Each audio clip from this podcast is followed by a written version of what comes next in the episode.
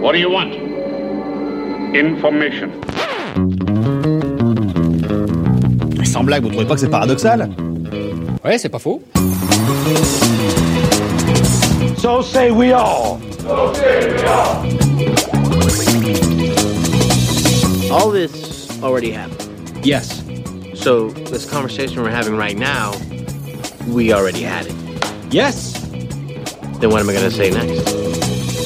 Salut à toutes, salut à tous, bienvenue dans l'épisode 10 de Un épisode et j'arrête, le podcast de l'Association française des critiques de séries en partenariat avec Binge Audio, une demi-heure de débat autour d'une série et d'une thématique pour faire, défaire, applaudir ou aplatir une œuvre dans la joie critique et la bonne humeur journalistique. Next one, next one, next one, next Whoa, one. wait, what? wait, wait, wait. Put it in what? What? That's the last one. Pierre Langlais de Télérama pour vous servir et avec moi cette semaine, Émilie Sémiramotte de Télé 7 jours. Hello Émilie. Salut. Cédric Melon de Télécap Hebdo. Bonsoir Cédric. Salut. Et Renan Cros de Cinématiseur. Salut Renan. Salut Pierre. Ensemble, nous allons nous attaquer à un problème épineux, celui de la comédie Made in France et en particulier d'un format qui est presque aussi rare que le Yeti et le Dahu sous nos latitudes. Le 26 minutes, un débat national capital pour l'avenir de nos séries que nous raccrocherons paradoxalement au retour d'une série qui s'y risque, Kaboul Kitchen, dont la saison 3 vient de débuter sur Canal+, lundi 20 février. Qui vous a laissé entrer? Sophie, qui est cet homme dans le peignoir de mon ami? Personne. Que voulez-vous? Sophie, viens que je t'accole. Sophie, je suis d'abord venu pour m'excuser de mes erreurs antérieures. Mon ami Jackie, ton père, je regrette. Tant mieux, c'est tout? Non, je me suis donné une nouvelle mission. Je vais veiller sur toi, Sophie. Tout le temps, toujours, toute la vie. Il n'y a plus que moi, Sophie. Et l'homme nouveau que je suis, il prend cette responsabilité très à son cœur. Ah, Sophie, ça va? Monsieur. Viens, Sophie. On doit se parler en privation. Trois ans après sa saison 2, trois ans après avoir perdu son principal Gilbert Melki et retravaillé son scénario pour le remplacer par Stéphane De Groot, Kabul Kitchen est donc revenu sur Canal+. Pour ceux qui auraient raté le début, on y suit les mésaventures des propriétaires et employés d'un restaurant pour expatriés de la capitale af- afghane entre 2005 et 2008. Mésaventures avant tout comiques, mais parfois plus sombres.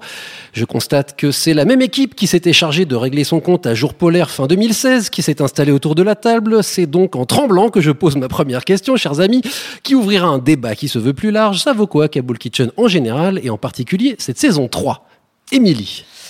Euh, ça vaut quoi C'est- On va nous appeler les, grincheux en fait, c'est l'équipe des grincheux. Euh, non, c'est plutôt sympa, mais il faut dire honnêtement que la série, on l'avait oubliée hein, euh, depuis euh, la fin de la saison 2, je crois que ça doit faire trois ans. On avait réussi à oublier les revenants qui étaient quand même vachement plus importants. Ouais, donc ça, dire. ça restait un petit peu quand même dans un coin de la tête. Euh, Ça y avait un manque. Là, il y en avait pas, pour être honnête. Euh, et le, le changement de casting, euh, le, le- le départ de Gilbert, Gilbert Melki faisait un petit peu peur. Euh, finalement, le choix de Stéphane de Groot est pas si mauvais que ça, c'est plutôt euh, bien vu. Ça marche assez bien parce qu'il est vraiment dans un, type de personnage complètement différent, avec une dynamique totalement différente. Donc du coup, ça relance quand même un petit peu la série. Euh, ceci dit, euh, ça manque encore un peu de nerfs, quoi. Bon, c'est sympa, mais c'est pas formidable non plus. Ouais, bah, c'est à l'image du son qu'on vient d'entendre en fait. hein. C'est-à-dire que ça voudrait être drôle, ça l'est vaguement. On a envie de sourire, on voit l'intention comique. Je, moi, je me suis pas du tout marré en regardant et la saison 1, la saison 2, je vais t'arrêter au milieu. Et la 3, effectivement, de Groot euh, approche, euh, apporte un truc un peu, un peu singulier, un peu rafraîchissant, mais qui en fait petit à petit euh, tourne vite en rond. Je crois que le vrai problème de la série, je crois que c'est son format en fait. Bon, on va en parler évidemment du, format euh, Cédric. Euh, moi, je pense que Stéphane De Groot, c'est une erreur. Moi, Gilbert Mickey me manque beaucoup. Je le trouvais très très drôle. Je trouvais que le tandem qu'il formait avec Simon Abkarian était excellent. Et là, du coup, il reste que Simon Abkarian pour moi, que je, qui se libère encore plus. Il a encore son personnage encore plus cartoonesque que les saisons précédentes. Et je trouve qu'il manque quelque chose. Et j'aime beaucoup Stéphane De Groot, mais je m'attends à chaque dialogue qu'il qu'il fasse un jeu de mots et il vient jamais.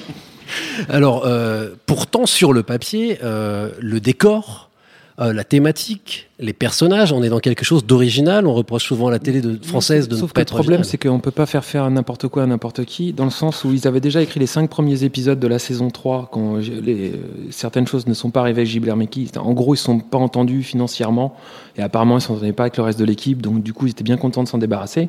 Ils ont dû réécrire des nouveaux épisodes dans l'urgence, et après, le meilleur, t'es le meilleur scénariste du monde, quand t'as pas le temps, t'as pas le temps. Oui, mais la problématique était déjà présente dans les deux premières saisons. Euh, Oui, mais on, on- on est, on, on est plus ou moins d'accord autour de cette table qu'on ne s'est jamais tapé sur les, les genoux et tenu les côtes en regardant Kabul Kitchen. Bah, c'est bien le problème en fait. C'est-à-dire que c'est une comédie qui n'est pas drôle. Mais après, pourquoi pas? Parce que ça- il y a une autre forme d'humour, il y a une autre manière de raconter euh, les choses. Elle pourrait l'être, Elle, elle, elle pourrait l'être. Moi, je, crois que le, le problème vient du sujet de départ, c'est-à-dire que ça tient, c'est une idée, c'est une idée sur une table. Voilà, donc c'est le quotidien de ce, ce, ce restaurant. Qui euh, est tiré d'une réalité d'ailleurs. Hein. Marc Victor, qui est le co-créateur de la série, a vraiment Oui. euh, été à Kaboul avec un restaurant, etc. mais ça ne produit pas, j'ai l'impression, suffisamment de situations comiques et de, de situations porteuses de comédie pour que tout d'un coup on ait envie d'y revenir. Et, la, série, la, première saison était plutôt euh, plus intéressante, j'ai l'impression, parce que ponctuée d'une succession d'anecdotes. Il y avait vraiment, ils assumaient le côté hyper quotidien, à la limite de la shortcom par moment. On était une succession de gags qui étaient plus ou moins euh, intéressants. Mais là, ils essayent de feuilletoniser, ils essayent de rendre ça encore plus euh,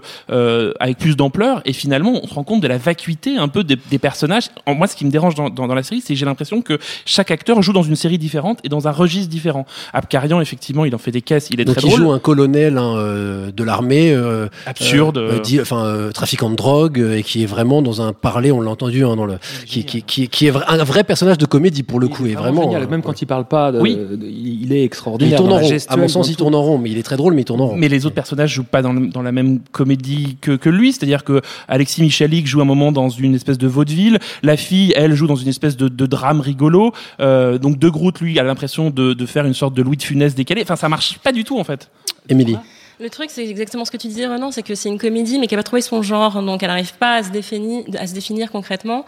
Et euh, là où elle devrait finalement, à mon avis, tirer vers la satire politique, c'est exactement ce qu'elle évite. Euh, c'est vraiment là où elle veut pas euh, se lancer. Et du coup on reste que sur le schéma très classique du colonel Amanoula qui est hyper cartoonesque. Et donc du coup toutes les scènes s'enchaînent en fait comme une, dans une BD en fait. Ils sortent tout droit d'une planche à dessiner.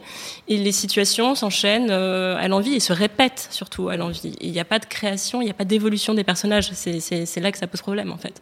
Alors, pour on est- voir un Kabul Pardon, il faudrait voir Brink. Euh, The Brink avec. euh, Qui n'a pas duré sur HBO. mais qui est extraordinaire. Robbins, si Ouais, avec Tim. Robbins. Qui est vraiment extraordinaire dans, dans, du- justement dans une approche politique, qui est une satire, qui est avec des personnages qui sont grandiloquents euh, et cartoonesques. C'est que des Amanoula en gros quoi. Ouais, et c'est extraordinaire. Euh, du coup, on est dans un équilibre qu'on pourrait vulgairement qualifier de comédie dramatique, parce qu'il y a quand même des ressorts un peu plus dramatiques parfois. Est-ce que euh, c'est pas finalement symptomatique d'une comédie française qui arrive à un moment où la comédie dramatique est très populaire aux États-Unis et qui du coup se sent le cul entre deux chaises à, à essayer de faire du drame, de faire des, des, intrigues complexes, etc. Et en même temps de nous faire rire, euh, et qui, qui, qui, qui, qui d'ailleurs aussi, euh, on peut voir l'évolution qu'ont eu les, les séries d'OCS. On va en parler des séries d'OCS qui sont parmi les quelques exemples de franche comédie qui, a pu avoir la télé française, mais qui ces derniers temps ont aussi essayé de mettre un pied du côté du drame. Ouais, j'ai l'impression que c'est même plus euh, problématique que ça. C'est-à-dire que si c'était vraiment dramatique, si tout d'un coup euh, Kabul Kitchen osait aller vers justement la satire politique et des choses plus euh, plus méchantes, euh, là on aurait une, une série au moins un peu ancrée dans le réel. Là, ça se passe dans un monde euh, qui est censé être un monde euh, qu'on reconnaît, un monde politique, et en même temps tout ça est un peu évanescent, un peu un peu cartoon, un peu rigolo. Justement, je pense qu'il n'y a pas assez de drame ou alors pas assez de comédie, et, et c'est un problème de dosage. Le problème de, de la comédie dramatique aujourd'hui, c'est que c'est un peu de l'eau tiède en fait. Personne doute là-dessus? Non, non, moi je pense qu'ils ont essayé de faire une merci saison d'être venu. 3 et qu'ils n'ont pas. euh, Non, mais je pense qu'on a tout dit. C'est qu'à un moment donné, ils ont essayé de faire quelque chose, ils n'y sont pas arrivés. C'est-à-dire qu'ils n'ont pas aussi, entre le drame ou la comédie, à mon avis, ils ont essayé de faire un truc drôle tout le temps et ça allait pas souvent. Il y a un souci aussi au niveau de l'écriture, c'est que tu sais pas qui dirige en fait euh, la série. Euh, Il n'y a pas de, showrunner ou alors il n'est pas clairement identifié. Euh, tu as plusieurs personnes qui interviennent sur les scénarios. Tu as même des, des épisodes qui sont écrits par des acteurs eux-mêmes. Tu te dis logiquement ils sont censés maîtriser leur, leur personnage, ils sont censés maîtriser leur sujet et même les épisodes qui sont écrits par eux sont pas forcément très réussis. Euh, Ça, c'est normal parce qu'à un moment donné, ils sont pas scénaristes. oui, bien sûr. C'est-à-dire que c'est un moment donné, c'est comme moi, si je disais tiens demain j'ai envie d'être médecin, je vais pas me mettre à opérer parce que personne viendra. Mais maintenant aujourd'hui, on est à des, des moments où les scénaristes peuvent écrire, les, produ- euh, les producteurs peuvent écrire, les acteurs peuvent écrire. Le Non, problème, bah, c'est que ça manque de direction, c'est ça Mais le truc. Mais Ça ça manque manque, de direction. surtout de scénaristes. Eh, t'étais où, toi? On t'a cherché partout, là. Hein? Euh, moi, je lisais, tranquille. Eh, je lis un bouquin, là. Hum, hum, hum. Et depuis quand tu lis, toi? Attends, on n'est pas tous comme toi, hein. On lit tous, hein. C'est quoi le dernier bouquin que t'as lu, toi? Le conte de Richemont Moore. Oh, C'est un, un, un livre de science-fiction du XIIIe siècle. Ça parle de quoi, ça? Livre américain. Ça, laisse tomber, tu pourrais pas comprendre, je te jure. Comment tu te la racontes depuis que tu lis des bouquins, toi? Ça y est, monsieur. Hop, je lis des bouquins, ça y est, je me la raconte. C'est pas un bouquin qui se raconte, ça. Ça, c'est un bouquin qui se lit, ça. Celui-là, tu le lis, il te donne des frissons, ce bouquin, je te jure. Tu le lis, t'es comme ça.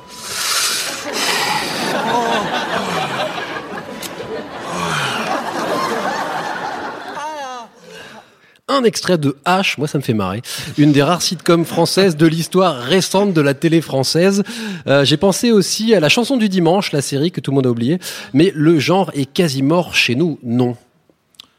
Pour Euh, l'interrogation. Est-il vraiment né à un moment donné? Ben, je pose la question. Enfin, quand je dis mort, c'est que c'est mort, quoi. Bah, Si tu veux que quand tu dois faire face, en parlant de concurrence avec les Américains, à une équipe, un pôle de scénaristes où ils sont 20, ils sont toutes les semaines ils, ils travaillent comme des bœufs, et puis que de l'autre côté, tu as trois mecs qui essayent de sortir des épisodes tous les jours, ben, de toute façon, il n'y a, pas- y a pas photo, ça marche pas. Oui, et, et puis le, le format euh, 26, il est aussi associé à une forme euh, qui a été un peu dépassée. Hein, c'est la sitcom, qui est un truc que les gens n'ont plus vraiment envie de voir aujourd'hui parce que c'est hyper artificiel.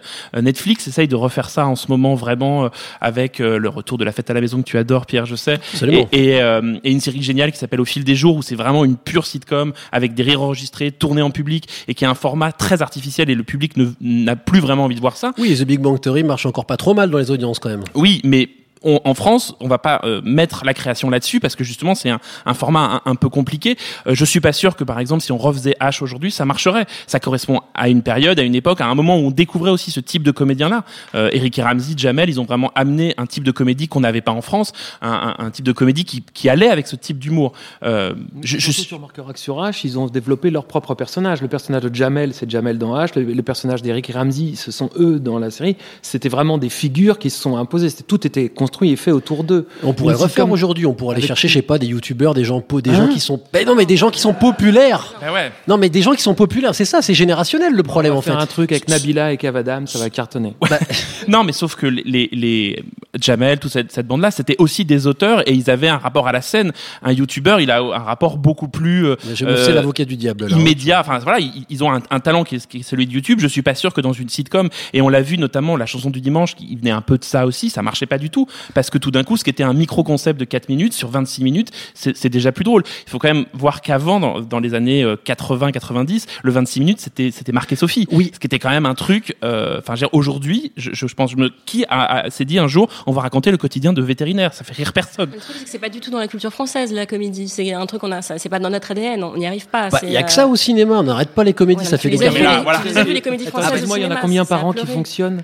On ne produit que ça. Il y, a- il y a- il y en a 50 qui, il y en a une qui va fonctionner, qui va cartonner, et t'en as 50 qu'on va mettre à la poubelle. Est-ce que c'est le moment où on sort l'excuse en disant ouais mais de toute façon c'est AB Productions, c'est l'aîné et les garçons, tout ça, ça a pourri à tout jamais ce format-là Ou est-ce qu'elle est complètement datée cette excuse Mais- que ça sert à rien de la sortir? Ce qui est génial, c'est qu'Hélène et les garçons, c'est pas une comédie. C'est-à-dire qu'il y a des rires, mais qu'il n'y a pas de, de, de moments comiques. Peut-être que les auteurs ont pas fait exprès. Mais non, mais parce qu'en fait, ils s'étaient inspirés à l'époque des grands succès euh, de la sitcom américaine, qui était vraiment en train de devenir un genre euh, pour les jeunes. Hein, C'est-à-dire que on, on- c'était pas encore euh, Friends. Je crois que c'est un peu avant Hélène et les garçons que, que Friends.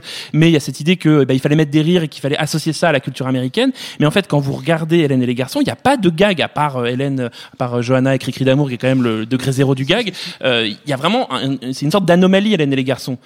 Cédric. Excuse-moi, Hélène et les garçons. Avant Hélène et les garçons, si mes souvenirs sont bons, c'était Dorothée avec Salut les musclés. Oui, tout ça c'est un avec des spin-offs, Ça venait, Oui. ça venait Oui, de là. Ça, c'était beaucoup plus une émission, un show. Ça s'appelait pas de pitié pour les croissants, c'est ça on- Ouais, on- un truc comme ça. Mais c'était pas une série, c'était une sorte de succession de gags. On est en train de rappeler à la- aux gens les années 80. Oui, désolé, hein, c'est notre génération. Euh, c'est qu'on n'a pas d'autres références. Tu vois, on n'a pas ça. Enfin, on a- t'as- tu peux pas citer cinq séries cultes en France euh, de Maggie. séries de 26 minutes. Maggie, Oui, Maggie, oui. Maggie, bon, moi, je- Oui, mais là, il y a la moitié des gens qui Renaud pas du Cro tout Renaud Cro a 70 ans, ça s'entend pas, mais. Non, il est cultivé. voilà. mais non. Euh, Qu'est-ce qui manque pour relancer la comédie de 26 ou pour la lancer tout court en France? Du courage, petit A. euh, un savoir-faire, petit B, un appétit public, petit C, et non, je ne dirais pas D, la réponse D. Qu'est-ce qui nous manque? Des auteurs. Ouais, des auteurs. Il nous manque un savoir-faire, donc, finalement. Non, il nous manque des auteurs. Ils vont pas tomber du, saut- du ciel, Non, les auteurs, pour les former. Il nous manque des auteurs à qui on fasse confiance, et il y en a plein en France. Il manque des producteurs qui osent et qui veulent pas refaire quelque chose qui existe aux États-Unis. C'est-à-dire qu'il faut que ce soit quelque chose qui soit ancré dans notre culture. Il s'agit pas de refaire quelque chose qui existe, mais d'inventer un modèle de comédie et de faire confiance, de produire correctement, de filmer correctement et de se dire que c'est pas quelque chose au rabais parce que ça dure 26 minutes. Il manque aussi les diffuseurs qui auront la volonté de, de les mettre en valeur et de les caser. euh, En parlant de cases, on va en parler évidemment. C'était un peu ma botte secrète à la fin de ce podcast. Merci Émilie. Renan. Mais il manque aussi euh, une idée très simple qui est de comprendre que populaire, ça veut pas dire plaire à tout le monde en fait. C'est-à-dire qu'on peut faire de la comédie populaire qui ose taper là où ça fait mal, qui ose aller dans des endroits qu'on n'a pas forcément envie de voir, et tout d'un coup, bah, peut-être que ça va accéder à un plus large public. J'ai oublié les Kairas sur euh, Canal. Et tout le monde a oublié. Et je trouve qu'il y a un vrai souci aujourd'hui, c'est-à-dire que la comédie, elle veut plaire à tout le monde, elle est un peu consensuelle. Euh, Mais même on le voit dans des, dans des séries euh, qui sont des séries de, de, de 52 comme Fais pas ci, fais pas ça, où petit à petit ils ont oublié ce qu'ils étaient parce qu'au bout d'un moment ils savent plus quoi raconter et ils, ont, ils osent plus aller vers d'autres sujets. Donc le 26 minutes, ils, ils merdent là où les autres séries, les séries comiques françaises merdent aussi. Oui, mais il y a des sitcoms américaines qui sont très conventionnelles finalement, qui sont pas forcément des trucs de rébellion politique ou qui vont pas révoluer, qui sont des trucs très classiques, très carrés et qui marchent plutôt pas mal. Est-ce que c'est celle que tu retiens? Parce que celle que tu retiens, c'est VIP. Celle que tu retiens, c'est Mom. Donc à un moment donné, c'est des choses qui c'est pas juste des des pardon des sitcoms conventionnels. Avant, ce qu'on aurait pu appeler un- un- une sitcom conventionnelle, c'est Friends, mais il n'y a pas d'héritier à Friends. Si, il y a The Big Bang Theory, mais encore, c'est sur euh, s'il y a une forte thématique à l'intérieur. Mais- Mais c'est surtout que quand on revoit Friends, ce qui est assez incroyable dans la série, c'est qu'elle est quasiment indépassable parce qu'elle continue encore à faire rire. C'est-à-dire que je vous mets au, au défi de regarder un épisode de Friends et de ne pas rire, même si vous connaissez le gag et que vous l'avez vu 25 milliards de fois.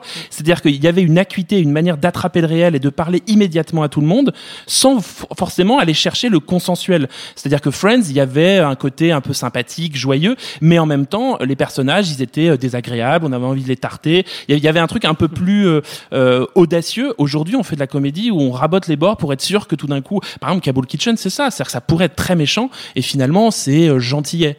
Euh, OCS, euh, j'en parlais tout à l'heure, a tenté quelques formats comiques sur du 20 minutes, même parfois un peu plus court.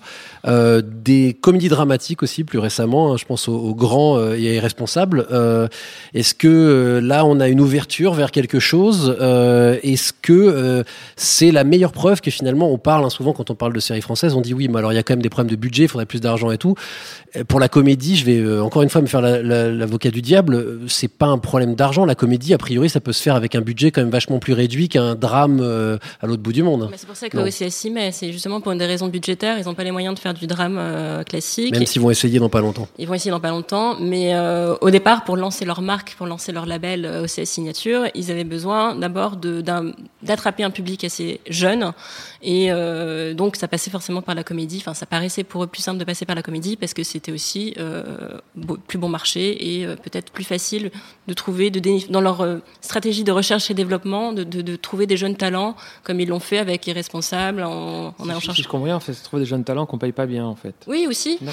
Non, non, mais c'est pas ça. bien, parce que, mais c'est hallucinant. Mais enfin, moi, ça me fait halluciner Ah, parce que je me dis, est-ce qu'on se dirait ça d'un médecin? Je dis, je vais aller voir un médecin. T'as un truc avec les médecins en ce moment. Non, non, mais c'est pas ça. C'est pour se donner juste une, une comparaison. C'est parce que c'est des scénaristes, on peut les payer au rabais, mais par contre, le médecin, faut bien le payer parce que euh, s'il nous opère, on veut que ça se passe bien. Mais pourquoi on n'a pas envie que ça se passe bien avec des scénaristes? S'ils n'ont pas assez de moyens pour faire une, une bonne sitcom, pas les moyens de payer de bons scénaristes, à la fin, on n'aura pas une bonne série. C'est 1 plus 1 égale 2. Oui, mais c'est un principe d'économie aussi. Ce qui- est, à mon avis, la vraie réussite d'Irresponsable, c'est que c'est à la fois la rencontre entre un, un vrai scénariste, enfin, en tout cas un pôle de deux scénaristes qui ont une vraie idée et qui ont non pas un sens de la vanne uniquement, mais un sens des situations comiques, parce que c'est ça aussi. Moi, j'en ai marre de voir des comédies et des films qui sont uniquement basés sur trois jeux de mots écrits sur une table. Juste donner son nom parce que ça se fait. Frédéric Rosset. Euh, et, euh, et vraiment, il y a un sens de la situation comique, mais même d'accepter de faire des situations comiques. Oui, de faire des quiproquos, de faire des, des gags, de- ça. Et puis, c'est la rencontre aussi avec un acteur. Son acteur est formidable et qui il réussit à incarner ça. Ce qui fait que sur le Son papier. Alors, J'ai oublié son Ah, nom. Ça me revient pas, moi Bah, non plus. Mais qu'on l'aime beaucoup d'ailleurs, on l'embrasse. a beaucoup marqué, oui. Ça nous reviendra. Mais c'est en plus c'est un acteur qu'on qu'on voyait pas beaucoup. Enfin moi je. Sébastien Chassagne. Merci. Il y a quelqu'un qui a soufflé quelque part, merci. Excellent Sébastien Chassagne. Euh, et il y a vraiment quelque chose dans cette série qui est un, un peu, moi je trouve, un petit miracle de comédie, c'est que ça parle à la fois de quelque chose de très contemporain, en même temps ça ose d'être très burlesque et même d'être un peu, un peu, un peu extrême par moment, un peu n'importe quoi.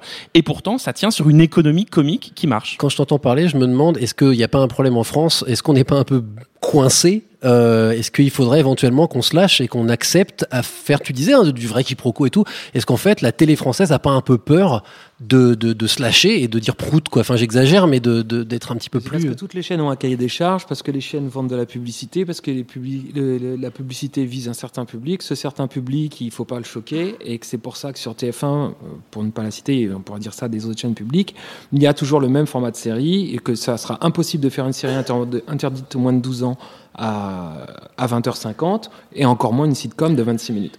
Moi, je dirais plutôt l'inverse. C'est-à-dire que le problème, c'est qu'aujourd'hui, on croit que justement écrire prout, c'est drôle. En fait, la comédie, c'est vraiment. Ah bah, tout le monde a rigolé, Bah là, tu vois, comme quoi. problème. Oui, mais le- la, C'est Renan qui le dit. Mais aussi. c'est ça, la comédie, c'est une situation justement. C'est pas, c'est c'est le, c'est l'endroit où tu le dis, c'est la manière dont tu le dis, qui est plus drôle que le mot lui-même. Il y a quelque chose qu'on n'a pas dit, c'est quand même qu'il y a un secteur, un format où on s'en sort pas mal, euh, et c'est peut-être d'ailleurs un des coupables de l'absence de 26 minutes, c'est la shortcom, c'est le format plus court, euh, qui par ailleurs est diffusé par bloc de quasiment 26 minutes, donc on pourrait y mettre là une série de 26 minutes. Est-ce que le, la shortcom, aussi populaire soit-elle en France, hein, donc on va de un gars, une fille jusqu'à nos chers voisins, euh, c'est pas un peu l'assassin de la comédie à la télé française aussi? En fait, ce qui est rigolo, c'est qu'on pourrait faire le même parallèle avec euh, les grandes comédies euh, françaises euh, un peu un peu gerbantes, comme qu'est-ce qu'on a fait au bon Dieu, enfin des trucs comme ça. C'est-à-dire, c'est des comédies de caricature et de stéréotypes qui, tout en voulant dénoncer des stéréotypes, ne font que les renforcer. C'est-à-dire que scène de ménage, moi, je me mets devant, donc c'est censé parler à n'importe qui qui vit en couple. Et alors moi, ça me parle pas du tout. Envie, je trouve des personnages fluo, pas, drôles, pas intéressants. Il y a, il y a pas, il y a aucune vérité dans la comédie. Les seuls qui sont un peu rigolos parce que tout d'un coup, elle, c'est une vraie actrice de comédie, c'est Audrey Lamy, et encore, à bout d'un moment, elle gonfle à faire toujours la cruche. Je trouve qu'il y a un vrai problème de caricature. Nos chers voisins, c'est, moi, je trouve ça vraiment regardable. mais, mais parce que tout d'un coup, ça, ne, ça, ne- ça parle, ça parle de rien en fait, ça parle de, à personne. Émilie Il y a une question qui se pose aussi. Et De quoi on parle? Est-ce qu'on parle du format comédie dans le 26 minutes ou est-ce qu'on parle du format 26 minutes au sens plus large? Parce que tu as un format 26 minutes qui cartonne en France, c'est Plus belle la vie. euh, c'est un soap, euh, ça passe tous les soirs à 20h sur France 3. Et tu as TF1 et France 2 qui vont s'y mettre bientôt et qui vont, lancer, euh, qui vont se lancer dans le. Et il y a de la place à ce niveau-là, mais Cédric va dire que Plus belle la vie, c'est une comédie. pas de qualité, Je- de qualité. C'est vrai. Voilà. Oui, d'ailleurs, les Américains se mettent euh, régulièrement, non, mais ça commence à apparaître, à faire des drames de 30 minutes. hein. Il y a eu euh, euh, The Girlfriend Experience et euh, The, The Beginning of Everything, si je me trompe pas, sur la, le- qui est une série d'Amazon qui vient de commencer, historique, qui est Bah, aussi sur Lo- format 30 Looking, c'était vraiment une série de 30 minutes euh, qui durait, euh, qui n'était pas du tout une comédie pour le coup. Hmm. Euh, c'est là que je sors ma botte secrète, Émilie. Euh, comment euh, poser la problématique de la série 30 minutes aussi en termes de cases Alors là, c'est un peu industriel, donc on va peut-être expliquer pour les auditeurs qui n'ont pas qui n'ont pas ces, ces bases-là et ces données-là. Euh, Il n'y a pas de cases à la télé française pour mettre ces séries-là. C'est-à-dire c'est qu'il n'y a rien qui est française. prévu pour mettre une série de 30 minutes. Il faut, d'ailleurs, aujourd'hui, il faut mettre 3 fois 50, 52 en prime time, donc autant de vous dire presque 3 heures. Euh, ça ferait beaucoup, ça ferait bah, 6 épisodes de comédie, ça fait une saison euh, si on se met à un format Bah, anglais. quoi. Kaboul, regarde, ils sont diffusés à coup de deux ou trois Deux. épisodes, je crois. Deux, il me euh, semble, à deux la ou trois. suite. Ouais, j'ai- Euh, trois. Trois, tu vois. Donc, en, en gros, ils massacrent la saison en, en, en quête diffusion, ce qui est quand même euh, une manière de se tirer une balle dans le pied, ça c'est absurde. Mais le truc, c'est que voilà, on n'a pas cette culture anglo-saxonne de diffuser un épisode par semaine. Et euh, aux États-Unis, voilà, tu peux voir, euh, enfin, tout le monde trouve normal de voir un épisode de Big Bang Theory de 26 minutes une fois par semaine euh, en prime Sauf time. qu'il est couplé avec d'autres comédies. Il faut les moyens ça, de produire d'autres comédies. qui est blindée, Ouais. euh, Tu dis qu'il n'y a pas de cases et en même temps, euh, vous allumez la télé, vous trouvez forcément un épisode de Friends à un moment dans la grille.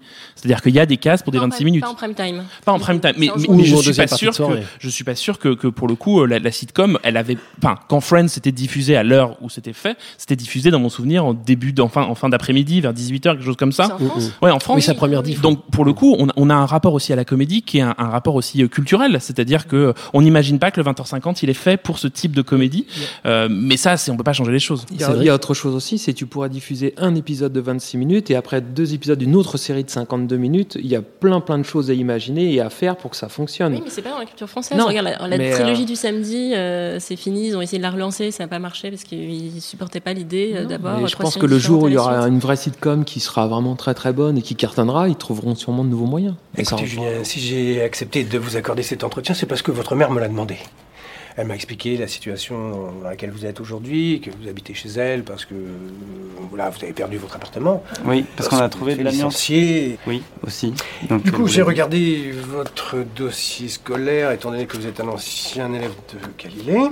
Alors là-dessus, si je puis me permettre, comme ça doit être stipulé dans le dossier, j'étais un peu à la marge du, du système et je me suis dit que c'était un bon moyen d'anticiper les délits et que ça pouvait être un. Julien, Vous étiez Un en train de fort. vendre de la drogue à mes élèves. J'étais pas du tout en train de vendre de la drogue à, à- à votre élève. Je faisais de la prévention anti-drogue. Sortez en d'ici. Sortez d'ici. Ah oui, d'accord. Euh, au revoir. Un petit extrait d'Irresponsable, on en parlait d'ailleurs, euh, Sébastien Chassagne. Euh, et ouvrons le débat d'ailleurs, euh, et passons le micro à la salle de l'antenne et à son public en folie. Vous trouvez que cette émission est plus drôle que les séries comiques françaises, ou que c'est une honte que nous n'ayons pas cité? Bah, En même temps, on les a cités. Haha, j'avais marqué, on n'a pas cité Marc et Sophie et Maggie. Merci Renan infiniment, tu m'as grillé ma blague de fin. Euh, vous avez une question, une réflexion sur le sujet du jour, nous vous écoutons. Bonsoir. Bonsoir. Oui, vous avez un peu répondu à la question que je me posais dans la botte secrète. C'est-à-dire que moi, je, je me, ça m'étonnait un peu la, la façon de diffuser ces 26 minutes. Je pensais à Au service de la France sur Arte qui était diffusé par Slav de Troyes. Est-ce que c'est pas un frein ça pour les créateurs? Et du coup, comme vous avez un peu répondu, euh, qu'est-ce que vous pensez justement de- d'Au service de la France? Alors deux questions. D'abord, qu'est-ce qu'on pense d'Au service de la France, euh, qui a été diffusé il y a, ça commence à dater maintenant. C'était il y a un- plus d'un an. hein. C'était au, au printemps, euh, à l'automne 2015, Je si je que ne c'est m'abuse. disponible sur Netflix en ce moment. Oui, il y a moyen de la revoir. Et en même temps, euh, votre question rajoute à ce qu'on disait sur le- les questions de casse, c'est est-ce que du point de vue des créateurs, ça peut être aussi un truc qui bloque de se dire merde, ma, ma, ma- ma comédie elle va être diffusée par paquet Pour le cas bien précis de service de la France, euh, je pense que de toute façon, ils savaient pas comment ça allait être diffusé avant de d'écrire, donc je pense que c'est pas du tout un frein pour eux. C'est euh, ils ont huit épisodes, je crois que c'est huit épisodes où ils écrivent tout et puis après c'est le diffuseur qui s'arrange comme il peut pour diffuser. Donc ça, je pense pas que ça soit un frein à la création. Maintenant, est-ce que c'est intéressant de se taper trois épisodes à la suite alors que justement eux, dans l'écriture, ont prévu des respirations à chaque épisode Je pense pas que ça soit euh, que soit très pertinent. Et puis la question est de savoir est-ce que le public aujourd'hui a envie de voir un épisode vraiment par semaine? C'est-à-dire que est-ce qu'il y a vraiment ce public-là aujourd'hui qui a envie d'attendre, qui a envie d'accepter le rendez-vous euh, de la que pose la sitcom ou la comédie, c'est-à-dire une situation par semaine? Je suis pas sûr que le public aujourd'hui a envie de ça. Oui, et les chaînes en tout cas répondront euh, non. En fait, euh, nos- tous nos calculs d'audience et tout prouvent qu'il faut qu'on tienne euh, deux heures parce que les gens ils regardent deux heures et que si on enlève, euh, eh ben on perd les gens, ils vont voir ailleurs et du coup on perd de l'audience. Sinon, pour répondre complètement à votre question, moi, je pense, euh, c'est d'un point de vue tout à fait personnel, je pense que Service à France, c'est pas mal, mais ça manque de rythme, et j'avais l'impression de l'avoir déjà vu quand je regardais les OSS.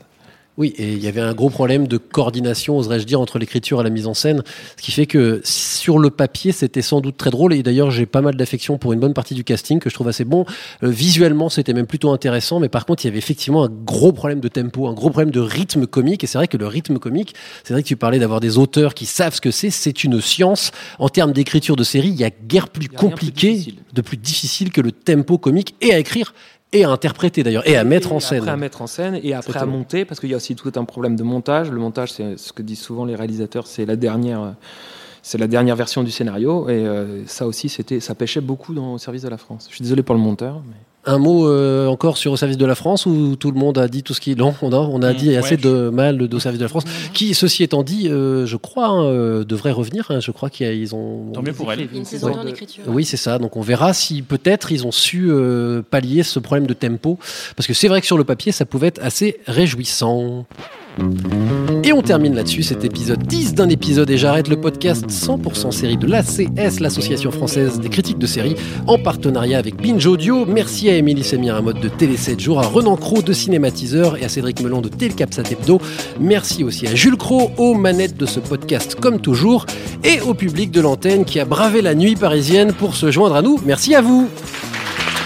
L'Association française des critiques de séries est sur Facebook et Twitter, tout comme un épisode et j'arrête. Vous pouvez suivre nos comptes, commenter, liker et tout ce qui va avec. La semaine prochaine, on se penchera sur une autre question épineuse et captivante, la mise en scène des maladies mentales dans les séries. On parlera donc de You're the Worst, de Legion, de Mr. Robot, d'Homeland et de beaucoup d'autres. Salut à toutes, salut à tous et à la semaine prochaine. Next one, next one, next one, next Whoa, one. wait, one. wait, wait, wait.